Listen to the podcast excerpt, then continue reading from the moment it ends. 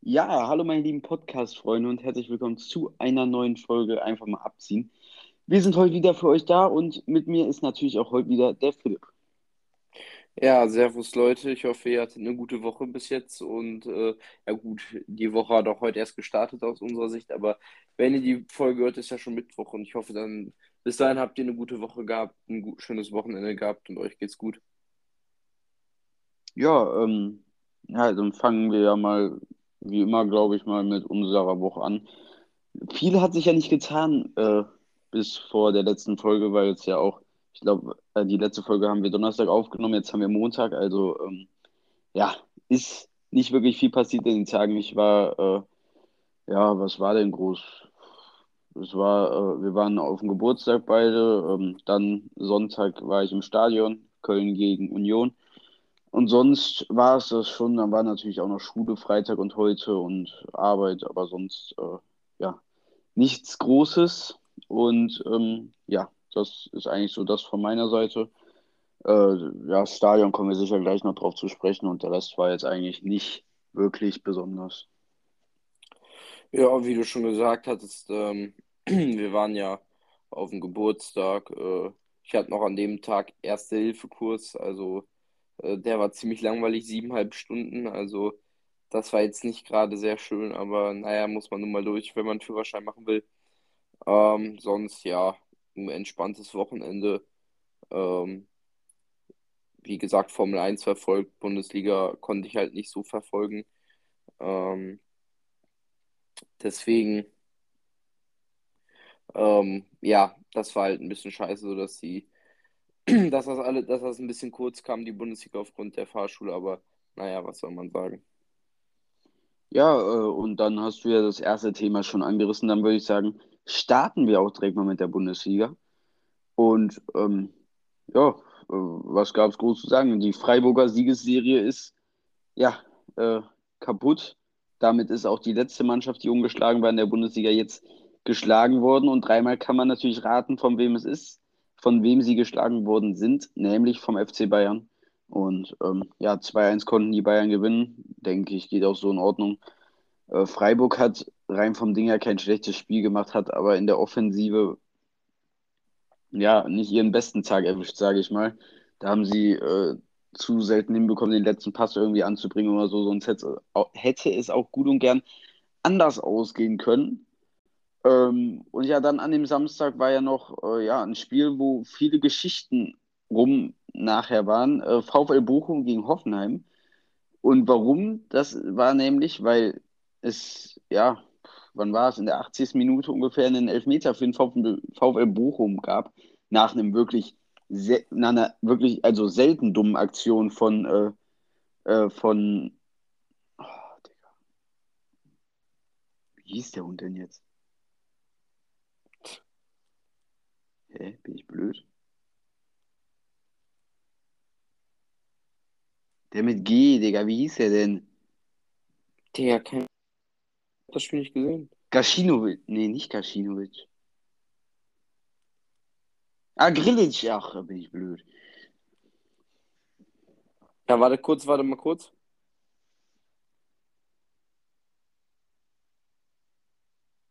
Was denn? Warte kurz. Ja, ich muss mich gerade. Digga, ich muss. Digga, warum? Digga, ich muss mich warum auch immer neu mit meinem WLAN verbinden. Ich muss Passwort neu eingeben. Warte mal kurz. 7, 6, 9, 5, 5, 0, 9, 9, 5, 1, 6, 7. So. Ja, nicht, dass das irgendwie kommt. Das wollte ich nur machen. Wollte ich gucken, ob das äh, jetzt geht. So.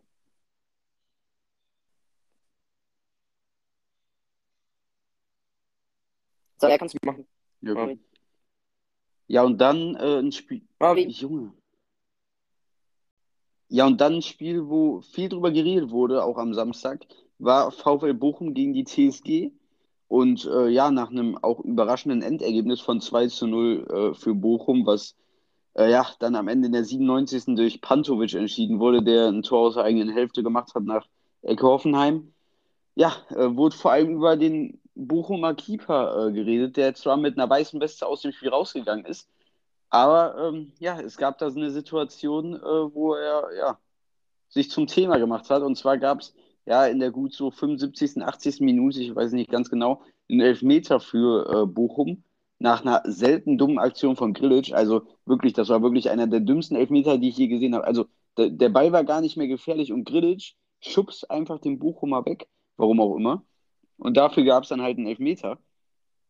Und äh, ja, dann hat sich der Pokalheld der Bochumer den Ball geschnappt. Manuel Riemann ist zum Punkt ange, äh, angetreten und hat dann den Ball, äh, ja, wie ein Abstoß eigentlich, übers Tor gepöllert. Also, äh, ja, ich weiß nicht, was er da versucht hat, aber ja, Baumann hat es auch so, äh, so gut äh, eigentlich gesagt. Er hat sich damit eigentlich nur zum Deppen gemacht. Und äh, ja, so sehe ich es auch. Natürlich, wenn er trifft, wäre es natürlich sensationell, aber so, ja, hat er sich einfach nur zur Lachnummer gemacht eigentlich. Und ja, ich, ich weiß nicht, ob man da von einer gewissen Arroganz sprechen kann, weil ein Torwart, den Torwart äh, bei einem 1-0-Spielstand, bei einem ausgeglichenen Spiel zum Elfmeter äh, gehen zu lassen, ist schon, ja, ich weiß nicht. Aber äh, natürlich, es gab es, glaube ich, auch früher mal, ich glaube so 2010 oder so, 2009 und so, da gab es, glaube ich, ich bin mir nicht mehr sicher, wer es war, aber auf jeden Fall gab es da irgendeinen Torwart, der immer die Elfmeter geschossen hat. Genau, und Hans-Jörg hat einen Elfmeter nach dem anderen äh, reingeschossen. Aber äh, Riemann ist ja jetzt eigentlich kein Elfmeterschütze und deshalb, äh, ja, fand ich das, weiß ich nicht, ob man, da kann man sich immer drüber streiten, ob, ob sowas nötig ist, dann den Torwart da zum Punkt gehen zu lassen. Äh, kannst du ja gleich auch mal deine Meinung sagen. Ich, ich sehe es teils so, teils so. Wenn er es kann dann und wirklich vielleicht der beste Elfmeterschütze im Team ist, dann finde ich es völlig in Ordnung. Aber so jetzt, also, ja, wie Baumann es gesagt hat, äh, steht äh, Riemann jetzt eigentlich wie ein arroganter Depp da. Ähm, kann ich so unterschreiben, ist, bin ich völlig seiner Meinung, ist halt, ist zwar hart gesagt, aber ist einfach so. Und äh, ja, du kannst ja auch mal deine Meinung dazu sagen. Ja, also ich meine, wenn der Torhüter, wie Hans-Jörg Butt ja auch war, immer sicher vom Punkt ist, dann kann man das machen, aber naja, Riemann sah natürlich nicht gerade glücklich aus, sagen wir es mal so. Natürlich ist es am Ende jetzt auch gut gegangen mit dem Sieg der Bochumer und er hat ja seine Kiste auch äh, ja, sauber gehalten, deswegen war es jetzt vielleicht nicht so dramatisch, aber ähm, ja, es hätte auf jeden Fall schlimmer kommen können. Ja, also sehe ich genauso. Natürlich hatte Bochum dann Glück, dass sie trotzdem gewonnen haben. Hätte sie natürlich auch noch hinten losgehen können, weil äh, was wäre denn bitte los gewesen, wenn Hoffenheim irgendwie noch einen Ausgleich oder so gemacht hat? hätte, wovon sie gar nicht mal so weit weg waren. Aber am Ende, ähm, ja, konnte Bochum gewinnen und äh, ein maues Spiel ist damit 2-0 zu Ende gegangen. Dann, nächstes Thema, äh, worüber man wirklich sprechen muss, ist meiner Meinung nach der VfB Stuttgart, die äh, mit zehn Punkten ganz tief unten in der Scheiße sind, gegen den direkten Konkurrenten Arminia Bielefeld verloren. Und äh, man muss halt einfach sagen, dass da auch äußere Gewalten auf die Stuttgarter aktuell äh, ja, ein, einschlagen. Äh, also sie spielen ja wirklich mit, mit der zweiten Mannschaft. Also da, da, da ist ja eigentlich keiner mehr außer Endo. Endo ist, glaube ich, der einzige Spieler, ähm, der letztes Jahr auch in der Startelf stand.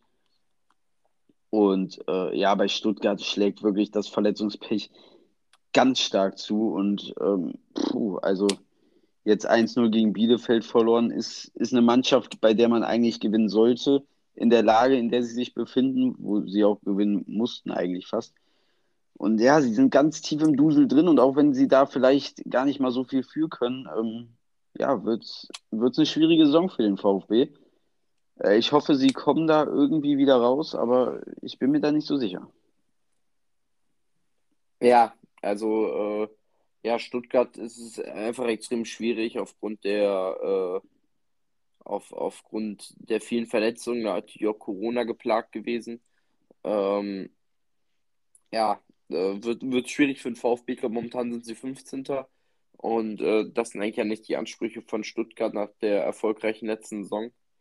Ähm, auch Kalajdzic, der ja auch äh, fehlt, das ist wirklich sehr, sehr bitter für den VfB.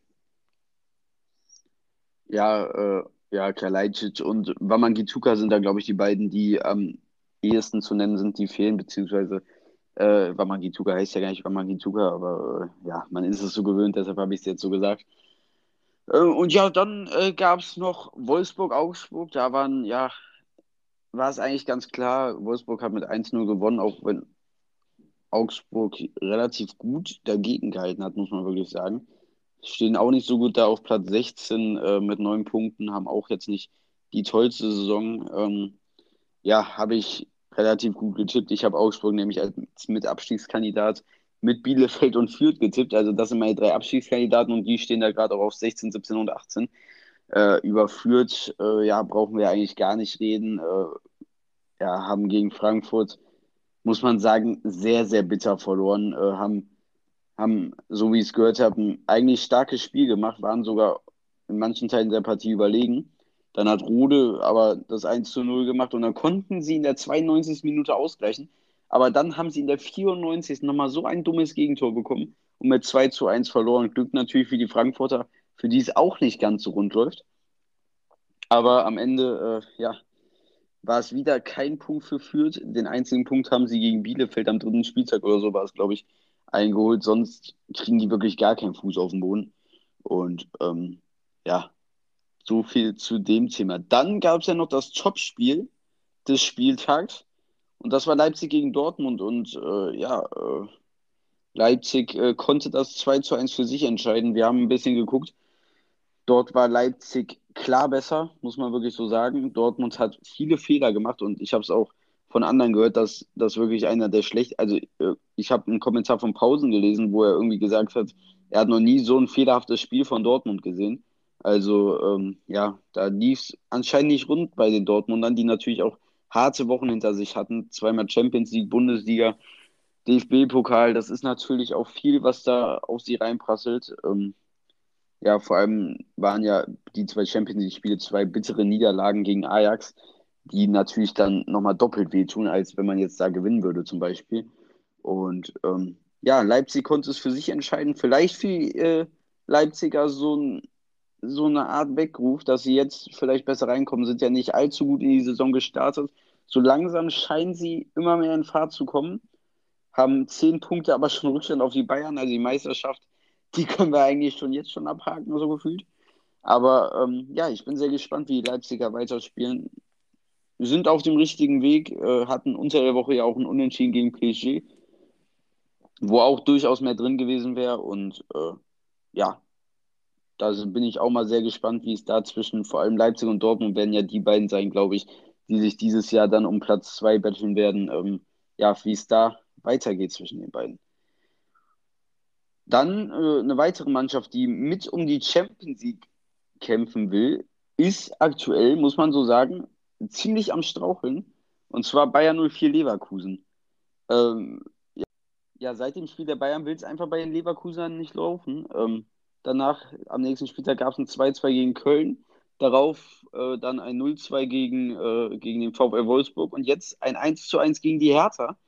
Und äh, wo wir bei der Hertha sind, die kommen immer besser in Fahrt, meiner Meinung nach. Also, äh, ja, haben jetzt 13 Punkte und äh, es, es, scheint so, als ob sie da immer besser hinkommen. Haben auch nicht schlecht gespielt, waren sogar, glaube ich, äh, insgesamt gesehen besser. Also zumindest was, ich habe mir die Zusammenfassung angeguckt und auch was Statistiken angeht, scheinen sie die Nase vorne zu gehabt zu haben in diesem Spiel. Haben einige gute Ansätze gezeigt und äh, ja, da kann man sehr gespannt sein, was der Big City Club weiter zeigt. Äh, viele spotten über sie. Aber äh, ich denke, dass wenn sie die Mannschaft zu 100% ausschöpfen, da auf jeden Fall viel, viel drin ist. Und ähm, ja, da kann man auch, denke ich mal, gespannt drauf hinblicken. Die Bundesliga ja generell sehr eng. Ich meine jetzt mal, angenommen, wir gehen jetzt mal hier von Hertha aus, die auf Platz 13 stehen, zu Platz 5 sind gerade mal 5 Punkte. Das ist ja ein Katzensprung eigentlich. Ähm, deshalb äh, gestaltet sich das alles sehr, sehr spannend beziehungsweise oder auch als vom Platz 13 bis auf den Champions League Platz 4 sind sechs Punkte. Also das ist wirklich gar nichts. Das sind zwei Niederlagen beziehungsweise zwei Siege so.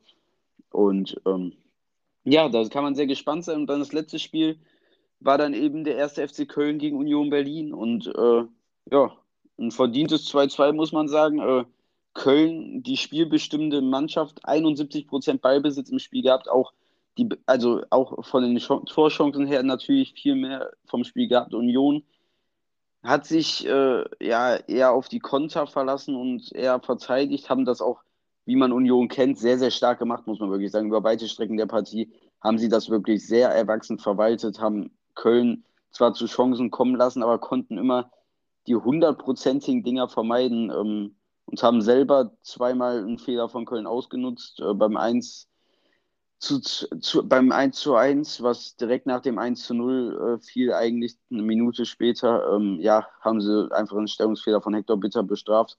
Und dann beim 2 zu 1 kurz vor der Halbzeit auch dort konnten sie äh, einen Passfehler, der wirklich dumm war, von Zichos bestrafen. Und ja, Modest konnte dann in der 86. zum hochverdienten Ausgleich äh, zumindest ausgleichen. Aber ähm, ja, für Köln ein schmeichelhaftes Ergebnis. Äh, Baumgart hat auch gesagt, er ist absolut nicht zufrieden mit dem Ergebnis, weil viel, viel mehr drin gewesen war. Und äh, so habe ich es auch gesehen. Ähm, ja, natürlich kann man mit einem Unentschieden gegen Union zufrieden sein, aber das Spiel war schon klar bei den Kölnern. Florian Kainz hatte nochmal nach dem 2-2 eigentlich eine hundertprozentige Chance. Also den musst du eigentlich fast machen. Ähm, ist natürlich bitter am Ende, aber ähm, ja, ein 2-2 ist zufriedenstellend und jetzt muss nach der Länderspielpause gegen Mainz angegriffen werden und damit äh, ja, kannst du noch abschließende Worte zum Bundesligaspieltag verlieren, wenn du noch was zu sagen hast. Ja, aus sportlicher Sicht, also von den reinen Ergebnissen her, war es sehr, sehr ja, gut für, für mich als Fan. Nicht nur Bayern hat gewonnen, auch Osnabrück konnte gewinnen und somit den zweiten Platz in der Drittliga festigen, ähm, weil Mannheim auch gleichzeitig verloren hat gegen die zweite von Freiburg. Werder Bremen, mit denen ich auch sympathisiere, haben auch gewonnen, 2-2-1, äh, ziemlich spät in Nürnberg. Also was das angeht, war es sehr erfolgreich. Und wenn man zu sehr erfolgreich kommt, ähm, ja, dann muss man die auch die Überleitung zur Formel 1 suchen. Denn da lief es aus meiner Sicht als Fan auch sehr gut. Ähm, ja, Max Verstappen konnte seiner Favoritenrolle gerecht werden und konnte den großen Preis von Mexiko in Mexico City gewinnen. Ähm, ja, in allen Trainingssessions war Red Bull auch dominant ähm, und dann in Q3 auf einmal war man langsamer als Mercedes und zwar deutlich langsamer, weil Bottas hatte eine echt unglaubliche Pace in, im Q3, konnte auch Lewis Hamilton hinter sich lassen und konnte so ähm, ja, eine Pole Position, Überrasch Überraschungspole Position feiern. Und äh, ja, bei Red Bull war man verdutzt. Es gab auch so ein kleines Chaos mit Tsunoda, Perez und Verstappen.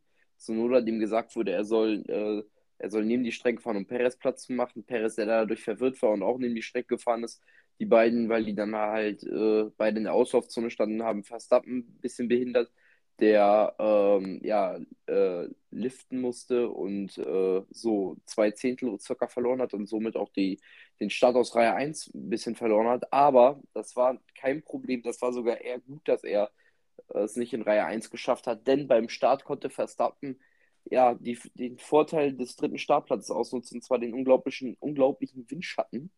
Äh, ja, Verstappen ähm, hatte einen hatte einen okayen Start, also jetzt kein super Start an sich, aber ähm, seine Reaktionszeit war, meine ich, sogar langsamer als die von Lewis Hamilton. Aber äh, ja, Verstappen hat dort einfach den Windschatten genutzt. Ähm, Bottas hat ihm die Tür auch außen aufgelassen und hat einfach 20, 30 Meter später gebremst als die beiden Mercedes und konnte so an beiden Mercedes vorbeifahren. Ähm, ja, dahinter hat es dann gekracht. Danny Ricciardo hat äh, Valtteri Bottas gedreht, äh, Ricardos Frontflügel war kaputt und äh, Bottas ja, war dann äh, letzter. Ähm, ja, da, daraus folgte halt ein Chaos im Hintergrund, sage ich jetzt mal. Viele Fahrer mussten äh, die Wiese ähm, zum Ausweichen nutzen. Und dann, ähm, ja, wie gesagt, war es halt einfach eng halt in den ersten beiden Kurven. Und ähm, ja, dann gab es auch einen Crash zwischen Esteban Ocon, Mick Schumacher und Yuki Tsunoda. Ähm, ja, es war einfach ein Rennunfall. Ich meine, das war passiert halt. Schumacher und Sonoda mussten dann das Rennen halt aufgeben. Und ähm, ja, Verstappen konnte dann eigentlich das Rennen ungefährdet nach Hause fahren statt Zielsieg. Ähm, echt dominant von Verstappen. Ähm, eine super Performance von ihm. Ähm, ja, und dann dahinter war es spannend zwischen Luis Hamilton und Sergio Perez. Ähm, Wobei man auch sagen muss, Red Bull hat es, finde ich, so ein bisschen vergeigt, Perez den zweiten Platz zu bringen. weil ähm, Perez war die ganze Zeit so unter zwei Sekunden hinter Hamilton dran und hat dann auch gepusht. Ähm, Hamilton ist dann in, an die Box gefahren und das war eigentlich nicht gut gemacht von Mercedes, weil er ist direkt hinter Charles Leclerc auf die Strecke zurückgekommen, also Lewis Hamilton, und ähm, ja, hat, hat dort extrem Zeit verloren. Man hat auch gesehen, ähm, die ganze Zeit während der Runde war das eingeblendet, wie hoch die Wahrscheinlichkeit ist, dass Perez vor Hamilton ähm, rauskommen würde, wenn er in die Box kommen würde. Und ähm, ja, es sah dann halt auch so aus, wäre Perez in der Runde an die Box gegangen, wäre er vor Hamilton gewesen.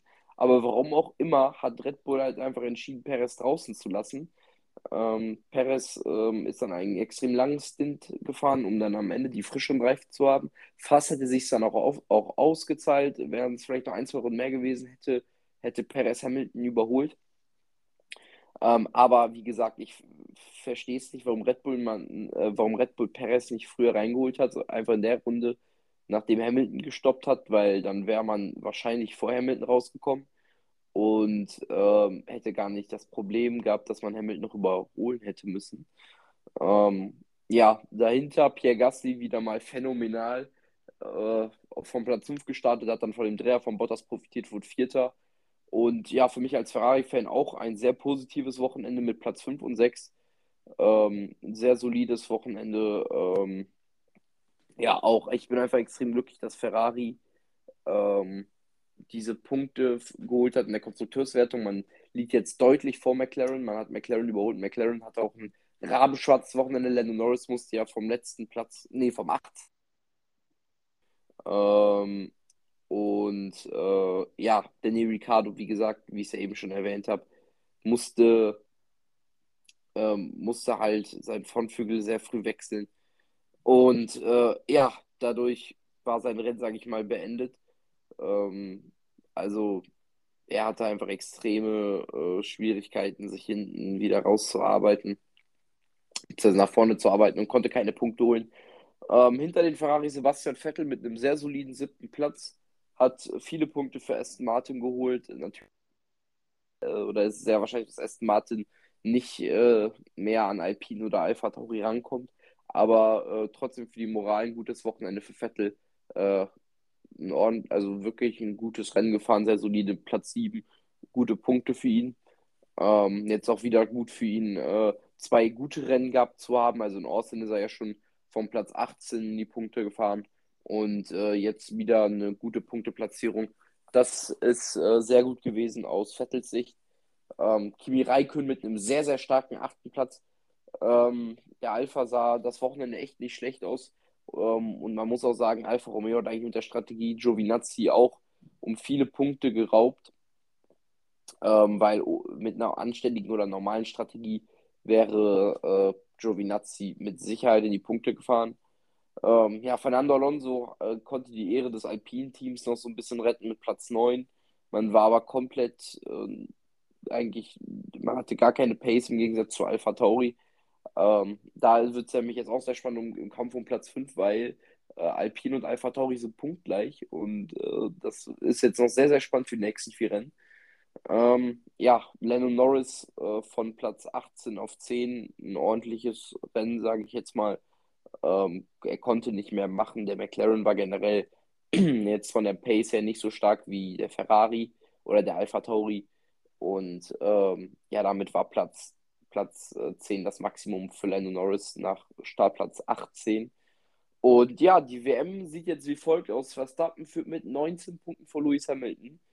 Ähm, und McLaren, äh, Mercedes ist jetzt auch nur noch ein Punkt vor äh, Red Bull in der Konstrukteurswertung. Also das ist extrem spannend. Und wenn man sich jetzt die nächste Strecke anguckt, Brasilien ist eine Strecke, die für den Red Bull gut aussehen sollte.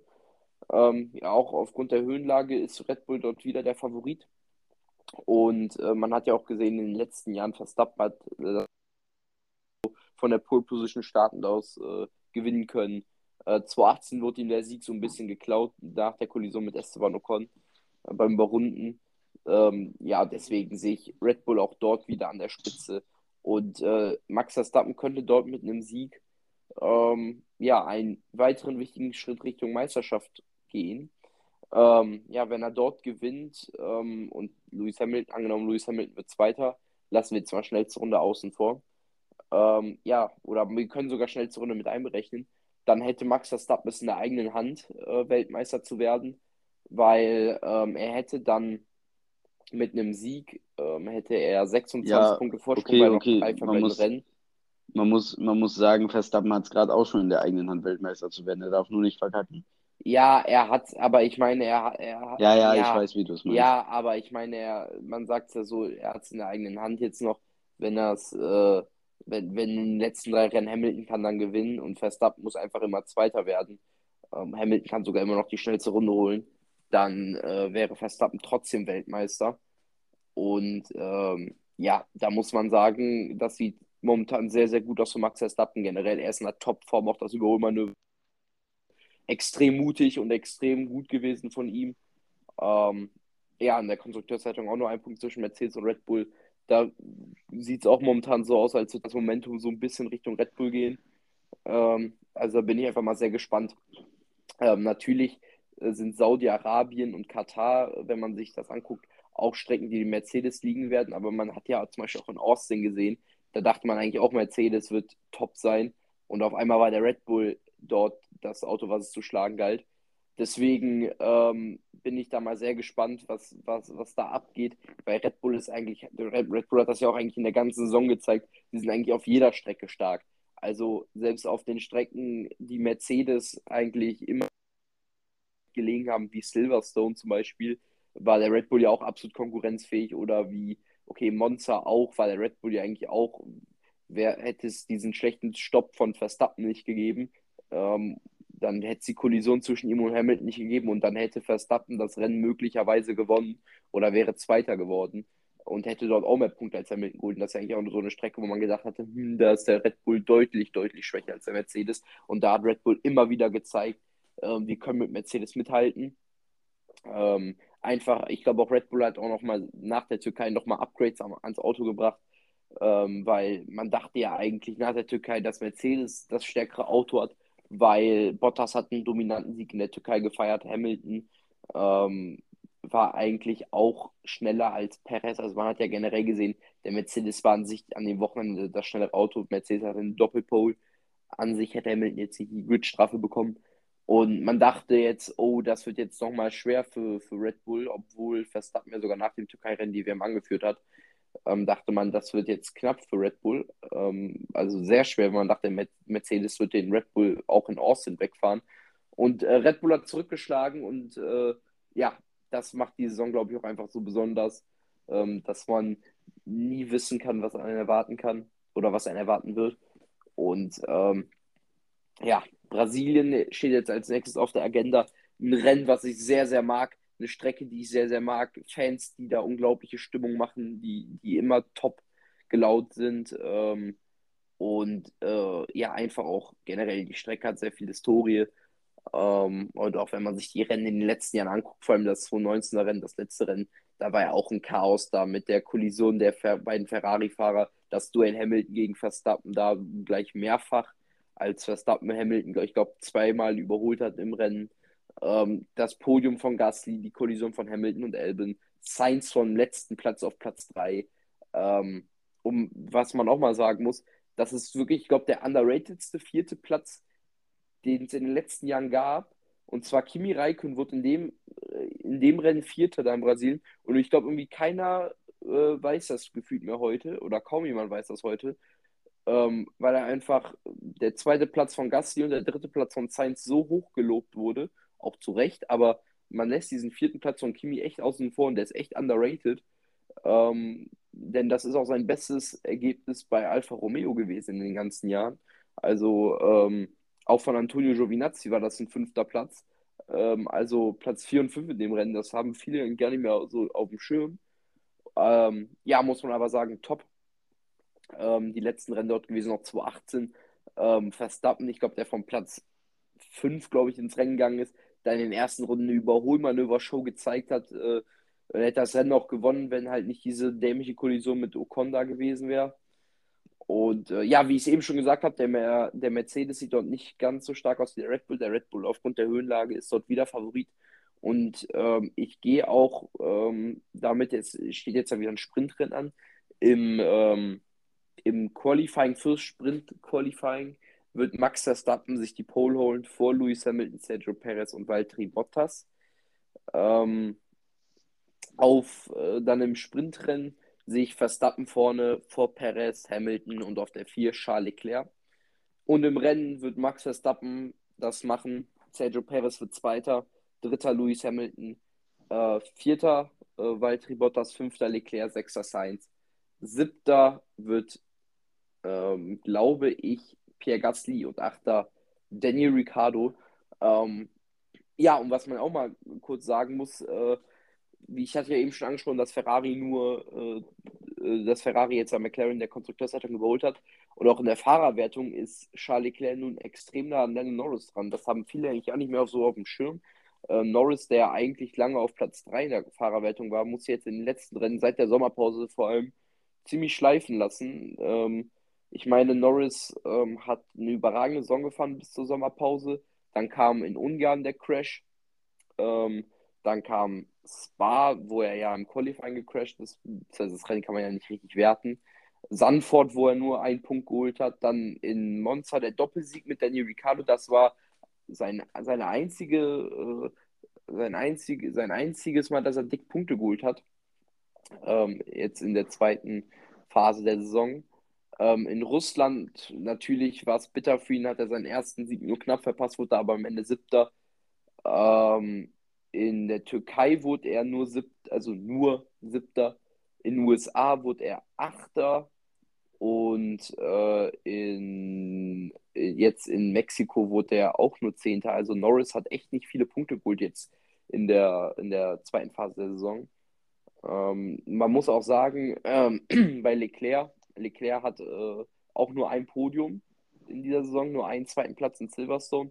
Aber Leclerc hat viele Top-6-Platzierungen, vor allem viele vierte und fünfte Plätze, die ihm dann diese Punkte einheimsen. Und äh, man muss auch mal sagen, ähm, das habe ich auch oft genug schon erwähnt in diesem Podcast, äh, hätte Leclerc das Rennen in Monaco starten können, wäre Leclerc ziemlich weit vorne. Ähm, da wäre er deutlich vor Norris in der Fahrerwertung. Ähm, dann kommen, kommen noch andere Sachen halt auch dazu. Ungarn wurden beide abgeschossen. Dann Imola Leclerc mit der unglücklichen roten Flagge, sonst wäre er auch Zweiter geworden. Äh, Silverstone, wo er nur knapp den Sieg verpasst hat. Also viele Sachen. Auch in Russland hat Leclerc auch, ich glaube, er war Sechster oder so und dann kam der Regen. Ähm, also sehr, sehr bitter. Äh, was das angeht, da sieht es aus für Leclerc, wenn man sich den Saisonverlauf so anguckt, hätte Leclerc viel mehr Punkte haben können. Aber naja, das nur so am Rande. Ähm, dann kannst du ja noch deine Predictions für das Wochenende raushauen. Ja, ähm, also äh, ich sehe es genauso wie du. Also ich sehe Red Bull äh, ja wieder mal ganz klar vorne. Ich denke auch einfach, wenn man sich einfach mal so diese Stimmung im Team anguckt, äh, wenn man dann mal in die Mercedes-Box reinschaut oder wenn man in die Red Bull-Box reinschaut oder auch nach dem Rennen die Red Bulls, die da alle gefeiert haben, die Mechaniker und so schon, wie auch in den USA, wo die Mechaniker sich da ja die ganze Zeit Späßchen erlaubt haben und wirklich alle glücklich und gut gelaunt sind. Und bei Mercedes merkst du halt wirklich, dass äh, ja, da jeder weiß, sie sind gefordert jetzt. Sie haben nicht mehr diese Situation wie vor, äh, ja, die letzten fünf Jahre oder sechs Jahre, wo einfach, wo einfach von, wo einfach sie keinen Druck mehr um diese Zeit im Rennkalender gespielt haben. Für sie war, war rein rechnerisch vielleicht früher oder später noch möglich, äh, geschlagen zu werden, aber rein vom Ding her wussten alle ab ja eigentlich schon der Hälfte der Saison, dass Mercedes wieder Konstrukteurs- und Weltmeister wird. Und ähm, ja, diesen Druck kennen sie halt einfach nicht. Und ich, ich glaube, dass Red Bull gerade einfach in der einfachen Situation ist, weil äh, ja, Mercedes will natürlich wieder Weltmeister werden, aber sie können, glaube ich, habe ich zumindest so das Gefühl, mit diesem Druck nicht umgehen, weil sie den Druck auch einfach nicht gewohnt sind, weil sie eigentlich nie wirklich Druck hatten. Sie hatten mal beispielsweise durch Ferrari mal in der ersten Saisonhälfte oder so Druck, aber am Ende des Tages haben sie dann auch wieder locker die Weltmeisterschaft eingefahren und äh, ja, es wird ja, für Mercedes ein ganz, ganz hartes Brett und bei Red Bull stimmt einfach die Harmonie. Die äh, beiden Fahrer performen. Perez, der immer besser klarkommt, wenn man sich gestern anguckt, wie er dort nochmal an Hamilton rangekommen ist, trotz ja, des verpatzten, der verpatzten Strategie, muss man ja so deutlich sagen. Äh, ja, da läuft einfach alles und bei Mercedes natürlich war es gestern auch was unglücklich mit Valtteri Bottas, der dafür ja absolut nichts für konnte, dass er dort äh, von Ricardo abgeräumt wurde. Äh, ja, es hängt einfach der Haussegen schief. Und wenn man sich dann auch die Mimik von dem Lewis Hamilton nach dem Rennen anguckt, der völlig fix und fertig, äh, völlig fix und fertig aussieht und bei dem man gar nicht sieht, äh, bei dem, bei dem man einfach nur irgendwie Sprachlosigkeit, sage ich mal, sieht. Er, ich glaube, er findet einfach keine Mittel mehr, um dort mitzuhalten, weil er einfach, ja, das nicht gewöhnt ist, in so einem Weltmeisterschaftskampf zu sein. Und äh, ich glaube einfach, dass äh, ja, Verstappen das nötige Zeug mitbringt und mittlerweile auch die nötige Coolness und Erfahrung, äh, um das Ding nach Hause zu fahren. Und ich denke auch, wie du schon gesagt hast, dass Verstappen äh, ja sowohl im Qualifying die Pole holen wird, als dann auch im Sprint-Qualifying und im Rennen Erster werden wird. Ähm, dann dahinter sage ich auch bei allen, äh, sage ich im Qualifying Hamilton und im Sprint und beim großen Preis sage ich, dass Sergio Perez den Platz 2 einnimmt. Dann auf 3, äh, ja, äh, im Qualifying Perez, im, im Sprintrennen und im normalen Rennen dann Lewis Hamilton. Äh, dann auf 4 sehe ich im äh, Qualifying und äh, im Qualifying sehe ich da Bottas, im Sprintrennen sehe ich da Charlie Leclerc und im normalen Rennen sehe ich da wieder weitere Bottas. Dann auf 5 Charlie Leclerc, auf 6 Pierre Gassi, wo man ja auch mal erwähnen muss, der wirklich in Mexiko wieder einen super Job gezeigt hat. Also wirklich, was der abgeliefert hat, die Ferrari ganz klar geschlagen in einem eigentlich deutlich unterlegenen Auto. Also wirklich, ja, Chapeau an Pierre Gassi. Äh, ja, er zeigt wirklich jede Woche aufs Neue, was er wirklich drauf hat. Er ist ja vielleicht sogar einer der konstantesten Fahrer eigentlich im Feld. Also, und das mit einem eigentlich eher schlechten Auto. Also, das ist wirklich stark, was er macht, wenn man das mal mit Yuki Tsunoda vergleicht. Natürlich glaube ich, dass Yuki Tsunoda auch nicht alles aus dem Auto rausholt, muss man auch sagen. Aber äh, trotzdem ist das einfach ähm, sehr stark, was Pierre Gassi zeigt. So, dann auf sieben sehe ich dann Carlos Sainz und auf acht sehe ich Lando Norris, wie du ja schon vorhin angesprochen hast. Der ist in dieser zweiten Saisonhälfte nicht gut in Form gekommen, aber ich denke, dass er den McLaren zumindest auf Platz 8 steuern kann. Und äh, soweit wären unsere Predictions für die Formel 1. Äh, jetzt noch vier Rennen zu gehen. Und äh, ja, es, es ist extrem spannend. Äh, momentan sieht es danach aus, als könnte äh, Max Verstappen seinen ersten Titel sich holen. Und ähm, ja, das wird natürlich dann extrem spannend. Ähm, jetzt in den letzten Rennen auch äh, angesichts der Weltmeisterschaft im nächsten Jahr wird es sehr interessant dann, weil Lewis Hamilton, ich glaube, der ist high, extrem heiß auf diesen achten Titel. Ähm, aber man kennt Lewis Hamilton ja auch. Ähm, oftmals ist er dann in einem Loch, ähm, wenn es nicht so läuft, aber er kann halt dann halt auch manchmal stärker zurückschlagen, äh, wie er je zuvor war. Ähm, und ich, ich hoffe mal, ähm, dass Verstappen dieses Jahr Weltmeister wird und dass Hamilton dann nicht nochmal Weltmeister wird jetzt im Laufe seiner Karriere. Einfach nicht, weil ich Lewis Hamilton nicht gönne, sondern einfach, weil ich will, dass der Rekord von Michael Schumacher bestehen bleibt. Er kann mit äh, Schumacher zusammen sich diesen Titel teilen. Damit habe ich kein Problem, aber ich will, dass, dass Schumacher immer noch da oben steht mit der 7. Und äh, es wäre auf jeden Fall sehr cool, wenn dann nächstes Jahr Ferrari kommen würde und Leclerc oder Sainz Weltmeister werden würde. Aber das ist ja nochmal ein anderes Thema. Und äh, ja, dann kommen wir noch zum, zu der Rückkehr des verlorenen Sohns. Das ist, glaube ich, unser letztes Thema für diese Folge.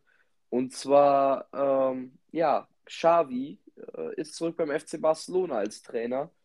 Ähm, ja, die Mittelfeldlegende der Katalanen äh, ist zurück zu Hause und ähm, ist äh, bereit, eine neue Ära einzuleugnen. Einzuläuten, steht, sorry. Steht dabei, aber steht dabei, aber zu Beginn erstmal vor einem Scheiterhaufen. Ja, also äh, Barcelona jetzt wieder am Wochenende 3-0 geführt bei Celta Vigo, am Ende 3-3 äh, gespielt, äh, Ansu Fati noch verletzt, also schlimmer geht es eigentlich kaum, Aguero ist ja auch verletzt, also für Barcelona läuft es alles andere als rund. Ja, äh, bei Barcelona glaube ich dasselbe Thema wie beim VfB Stuttgart, ähm, ja, sie spielen jetzt schon mit fast der A-Jugend. Und, und und jetzt verletzen sich sogar schon die A-Jugendspieler. Also ähm, ja, es ist wirklich sehr, sehr belastend für äh, den FC Barcelona. Es läuft gerade wirklich alles gegen sie. Sie haben 3-0 zur Halbzeit geführt und dann noch ein 3-3. Ansu Fati, der auf dem gerade alles, alles lastet, eigentlich alle, äh, alle Hoffnung beim FC Barcelona. Natürlich haben sie noch Memphis Depay, aber der konnte natürlich seine paar Kisten machen, aber wirklich überzeugen konnte er dort noch nicht. Ansu Fati ist, glaube ich, so der Einzige, auf den gerade alle Hoffnungen äh, ruhen. Er ist verletzt, Kun Aguero verletzt und viele, viele, viele, viele mehr. Also äh, ja, bei Barca ähnliches Thema wie bei Stuttgart, also viele verletzt und ja, Xavi steht wirklich vor einem Scheiterhaufen, das muss man wirklich so sagen. Und ich bin sehr gespannt, wie er das coachen kann. Er hat ja jetzt auch noch nicht die krassen Trainererfahrungen. Natürlich hat er äh, schon ein bisschen was als Trainer erlebt, aber ja, ich würde jetzt nicht sagen, dass er jetzt ein sehr erfahrener Trainer ist. Und ich bin sehr gespannt, wie er mit dieser Situation umgehen kann. Ähm, es gibt viele, die, äh, es gibt natürlich, äh, mit, äh, es gibt natürlich viele Trainer, die das können oder Persönlichkeiten, die das können, die es auch dann durch einen Kampf hinkriegen. Die Frage ist, wie Xavi das umgesetzt kriegt. Und da bin ich wirklich mal sehr gespannt. Äh, es kann so und so laufen. Das ist, glaube ich, 50-50, wie es läuft. Ähm, dass Xavi mit dem Verein harmoniert, ich glaube, das stelle ich gar nicht in Frage. Das ist, denke ich, äh, ja, garantiert. Aber ähm, ja, ich bin mal gespannt, wie er die Mannschaft äh, führen kann und wie ja, sich der FC Barcelona die nächsten Monate und die restliche Saison entwickelt. Ähm, für sie geht es ja noch vor allem auch in der Champions League ums Weiterkommen. In der Liga, ja, kann man eigentlich schon Meisterschaftsträume fast so gut wie abhaken. Also stehen wirklich nicht gut da und äh, ich glaube nicht, dass es da noch viel Hoffnung gibt, die Meisterschaft zu holen. Und äh, ja, dann bin ich mal sehr gespannt, was Xavi dort bewirken kann, auch vor allem in die Zukunft äh, gesehen. Ich hoffe nicht, dass es da irgendwie eine schnelle Trennung oder sonst was gibt, irgendwelchen Stress oder so. Ich hoffe, dass er dort äh, ja eine neue Ära, wie du vorhin gesagt hast, einläuten kann und den FC Barcelona wieder äh, ja, zu alten Stärken führen kann. Ja, äh, und das ist doch ein schönes äh, Schlussthema für diese Folge. Ähm, ja, war jetzt natürlich auch viel wieder mit Formel 1, äh, einfach aufgrund des spannenden WM-Kampfes und äh, den anstehenden vier Rennen noch. Und äh, ja, ich hoffe, es hat euch gefallen. Ich hoffe, ihr habt noch eine gute Woche und äh, denkt immer dran, einfach mal abziehen. Ja, auch von mir. Ich hoffe, ihr hattet Spaß mit der Folge. Ich hoffe, ähm, ja, wir konnten euch unterhalten und äh, ja, auch von meiner Seite, ich wünsche euch eine schöne Woche und bis dahin, ciao.